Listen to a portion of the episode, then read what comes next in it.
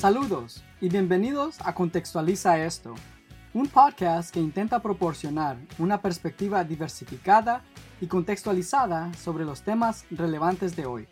Soy su anfitrión, Norland Hernández.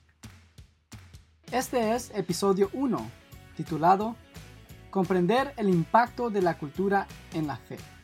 En el episodio de hoy vamos a proporcionar una definición amplia de cultura. 2 hacer una breve evaluación de cómo la fe ha visto la cultura. Y tres, vamos a evaluar el impacto que la cultura tiene a la fe. Comencemos con la definición. Cultura es uno de los términos más disputados y complicados para definir. Ha habido muchas discusiones y refutaciones posteriores hechas por antropólogos, sociólogos, misiólogos, filósofos, etc. No tengo la intención de proporcionar la respuesta perfecta. Más que nada, deseo proporcionar un punto de partida. Tal vez incluso a riesgo de simplificar demasiado el término. Dicho esto, en términos generales, la cultura se puede definir como un conjunto compartido de prácticas y comportamientos, tradiciones, conocimientos, comprensión y artefactos como la música y el arte por un grupo de personas. Hay muchas formas de discutir la cultura. Para esta conversación es importante tener en cuenta que no limito la conversación de la cultura a origen étnico. Tengo la intención de utilizar una comprensión más amplia que se preste a reconocer y comprender las diferentes dinámicas de una meta y una microcultura. Con esto Quiero decir que podemos hablar ampliamente sobre la cultura dentro de una sociedad, cultural, étnica, lingüística, religiosa y nacionalmente hablando, así como las posibilidades ilimitadas de las subculturas. Piensa en deportes, música, pasatiempos, todos los cuales comparten algunos puntos en común. También quiero ser muy claro con mi línea de argumento aquí. La cultura se encuentra en todas partes incluso dentro de los establecimientos de fe. Ha habido una tendencia de dicotomizar o tener una posición simple de dos partes y ver la cultura y la fe a través de los lentes de lo sagrado y lo profano. Hay una falta de comprensión sobre cómo interactúan y se involucran entre sí. De ahí la motivación detrás de este episodio. Echemos un vistazo rápido a esta relación. La forma en que los grupos religiosos han interactuado con la cultura ha variado según el contexto. No hay una sola manera que describa a todo a un grupo, denominación o persona con respecto a su compromiso con la cultura. Entonces, lo siguiente se limita a mi propia experiencia. La forma en que los grupos religiosos han interactuado con la cultura ha variado según el contexto. No hay una sola manera que describa a todo un grupo, denominación o personas con respecto a su compromiso con la cultura. Entonces, lo siguiente se limita a mi propia experiencia.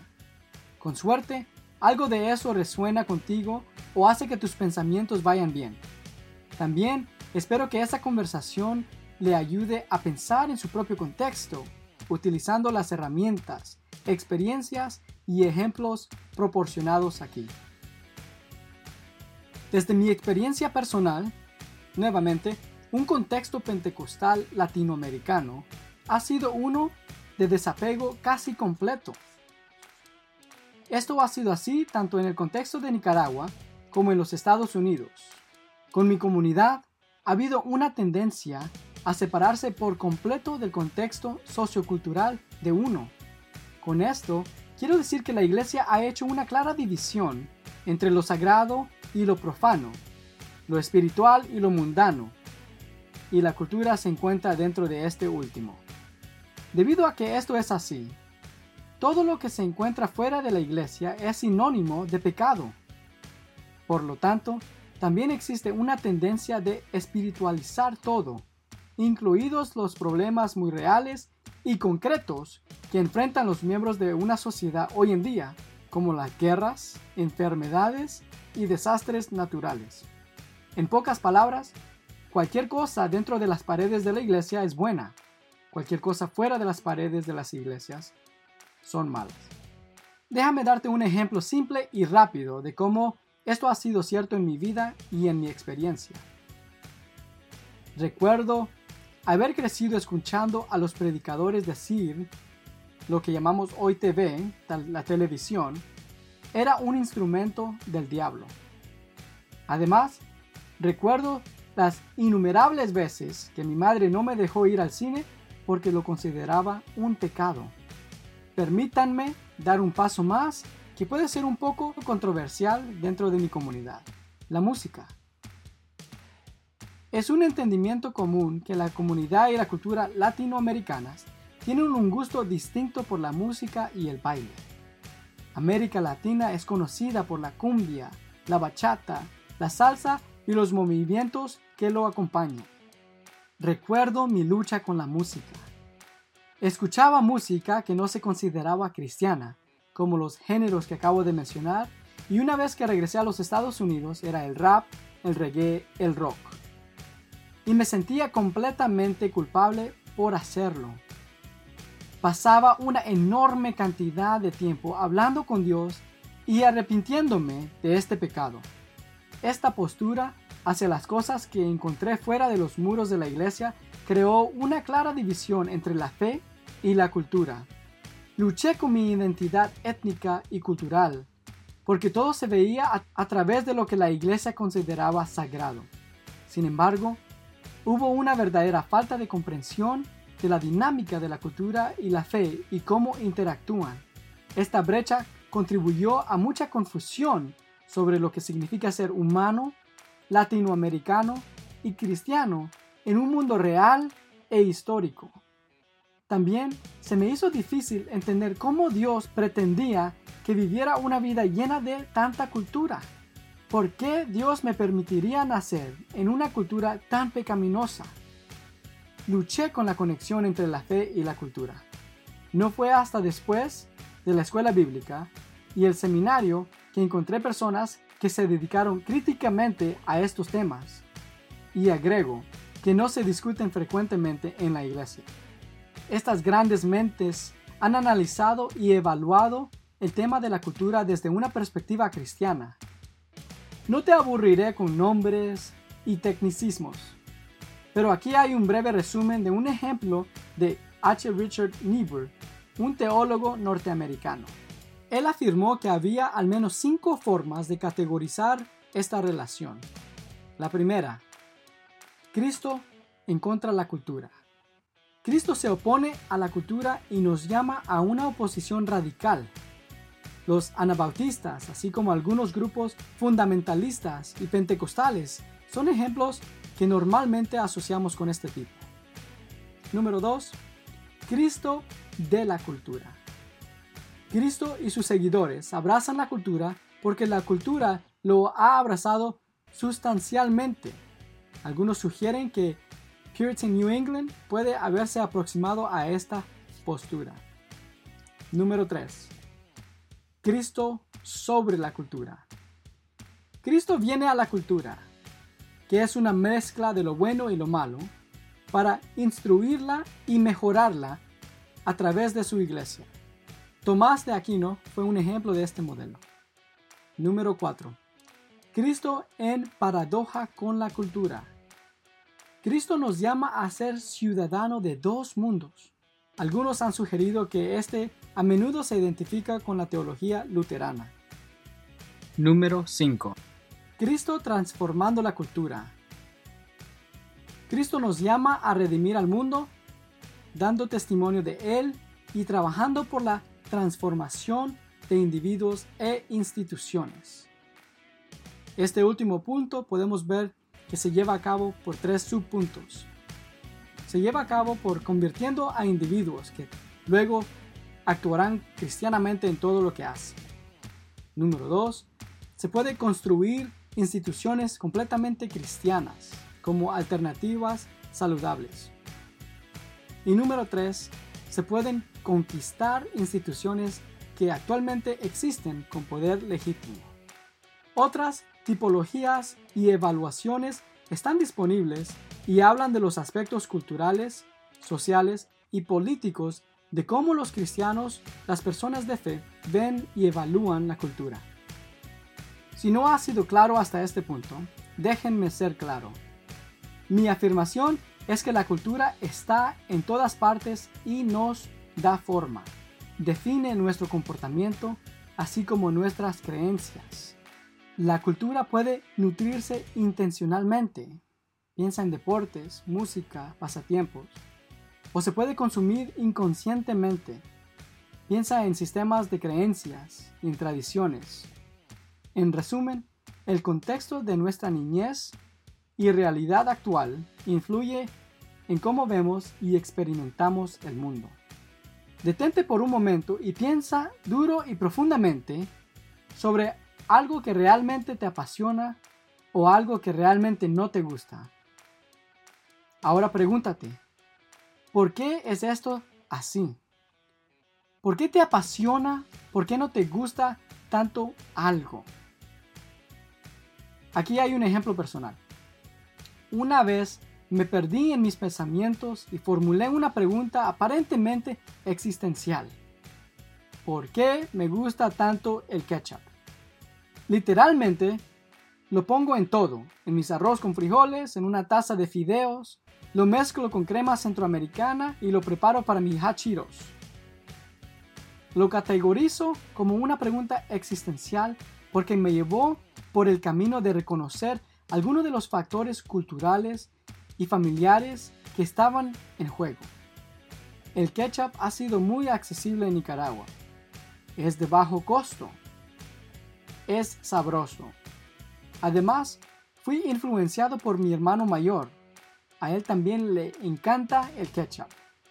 Por lo tanto, mi cultura y mi familia influyeron mucho en mi afinidad poco ortodoxa con el ketchup.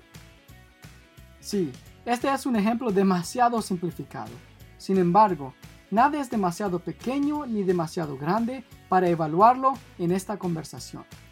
Si piensas lo suficientemente, encontrarás muchos factores que contribuyen al lente con el cual ves al mundo. En otras palabras, nuestro contexto, en parte, crea nuestra visión del mundo. Déjame darte otro ejemplo. Ok, uno más sustantivo. Llegué a una encrucijada con mi fe hace muchos años. En este punto, había asistido al Instituto Bíblico durante cuatro años y había ya obtenido mi maestría en teología. Como ya se mencionó, el viaje académico me ayudó a pensar más críticamente sobre mi fe. Parte de lo que estaba procesando eran los muchos puntos de tensión que encontré dentro de la comunidad de mi iglesia. Estas tensiones se crearon debido a una fusión poco saludable de valores culturales con reclamos cristianos. Para usar la tipología que acabo de presentar, mi comunidad estaba bajo la categoría de Cristo contra la cultura. Las reclamaciones culturales se cristianizaron. Esta tensión me interesó tanto que realicé un estudio de caso con tres participantes de una iglesia pentecostal centroamericana en Los Ángeles. La vestimenta, entre otros hallazgos, apareció como temas controvertidos en este contexto. Hablando tradicionalmente, se requiere que las mujeres usen la vestimenta apropiada en la iglesia. Y si eres muy conservador, eso también significa fuera de la iglesia. Esto significa una camisa, falda o vestido decente no revelador. Sin embargo, los participantes de este estudio afirmaron que no estaban de acuerdo con la rigidez con la que esto se aplicaba en la iglesia. Dos de ellos hicieron un excelente comentario de que se trataba de mostrar honor y respeto. Sin embargo, argumentaron que entendían el honor y el respeto de manera diferente a su generación anterior de miembros y líderes de la iglesia. Para ellos, lo que más importaba era menos la apariencia y más la moralidad interiorizada y la exhibición externa de obediencia a la palabra de Dios. Además, dos de los tres encuestados argumentaron que la parte del pecado siempre estuvo asociada con la mujer, en lugar de atribuir también la responsabilidad moral a los hombres. Esto me recuerda a la mujer presentada ante Jesús en Juan 8. De manera similar, descubrí, por experiencia y en investigación, que los guiones de género juegan un papel en las muchas tensiones que experimentamos dentro de las iglesias latinoamericanas debido a la fusión poco saludable de valores culturales con las afirmaciones cristianas. Con un poco de investigación, uno puede ver que la comprensión de los guiones de género dentro de la iglesia están muy influenciadas por los guiones culturales del género, que los académicos han denominado como machismo y marianismo, el contraparte que a menudo se ignora. La investigación también ha establecido que algunos aspectos de estos guiones de género están informados o tienen una base espiritual. De ahí el término marianismo, que incluye el nombre de María, la madre de Jesús. Culturalmente hablando, los guiones de género están muy presentes en la comunidad latinoamericana, ya sea en América Latina o en las comunidades latinoamericanas de todo el mundo. Estos guiones de género posicionan a los hombres como los jefes de la casa, los sostenedores de la familia y los encargados de establecer reglas, mientras que las mujeres son estáticas, sumisas, cuidadoras y portadoras de niños. Sin embargo, cada vez más vemos que las mujeres no se suscriben a estos scripts o guiones sin evaluación. En los Estados Unidos es un entendimiento común que más mujeres obtienen títulos universitarios que los hombres, a pesar de que todavía hay una brecha salarial muy grave entre los dos géneros. Pero no iré ahí hoy. Las mujeres están rompiendo el molde y reescribiendo sus narraciones, lo que incluye seguir carreras profesionales. Soy un gran defensor de esto. Me encanta ver a las mujeres empoderadas. Siempre estoy feliz de ser un defensor, un aliado y un porrista. Esto puede ser debido a la influencia de mi madre en mi vida. Oh, cómo desearía que hubiera tenido a alguien que la apoyara. Mi padre nunca estuvo en la foto y mi madre siempre mostró un carácter fuerte, empoderado, emprendedor, amoroso y afectuoso. También vale la pena mencionar que tener una esposa y una hija y querer lo mejor para ellas también influyó en mi postura. Tomo esta misma postura cuando se trata de la iglesia. Creo que las mujeres pueden ser pastores. Creo que pueden ser líderes. Creo que las mujeres pueden hacer un trabajo tan bueno como cualquier otra persona. No creo que una pastora solo sea posible cuando está casada a un pastor o es viuda de un pastor. Ambos han sido el caso dentro de los círculos de los cuales he formado parte. Hablando teológicamente, veo muchos ejemplos de cómo Jesús afirmó a las mujeres. En caso de que no lo supieras, había mujeres en el ministerio de Jesús.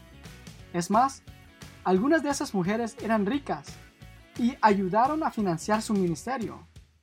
Véase Lucas 8 para un ejemplo.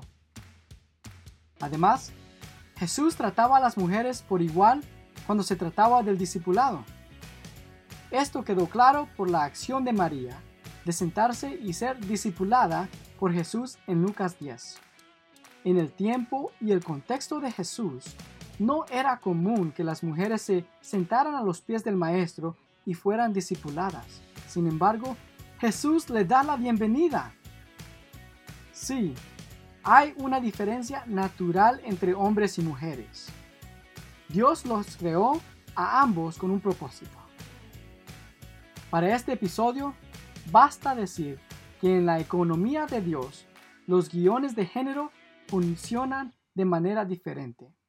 Nuestro trabajo es ser sensible a los valores culturales que colocamos y cómo los hemos de cumplir en nuestro viaje espiritual.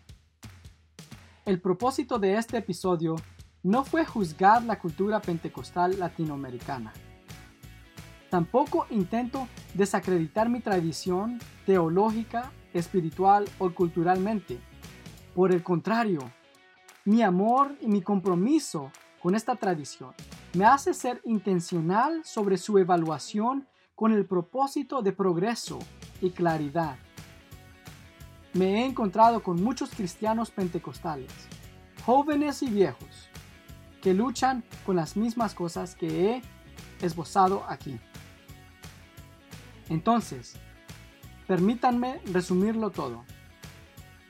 He definido la cultura en general como un conjunto compartido de prácticas y comportamientos, tradiciones, conocimientos, comprensión y artefactos como la música y el arte, por un grupo de personas. Además, afirmé que la cultura se encuentra en todas partes, incluso en los establecimientos de la fe.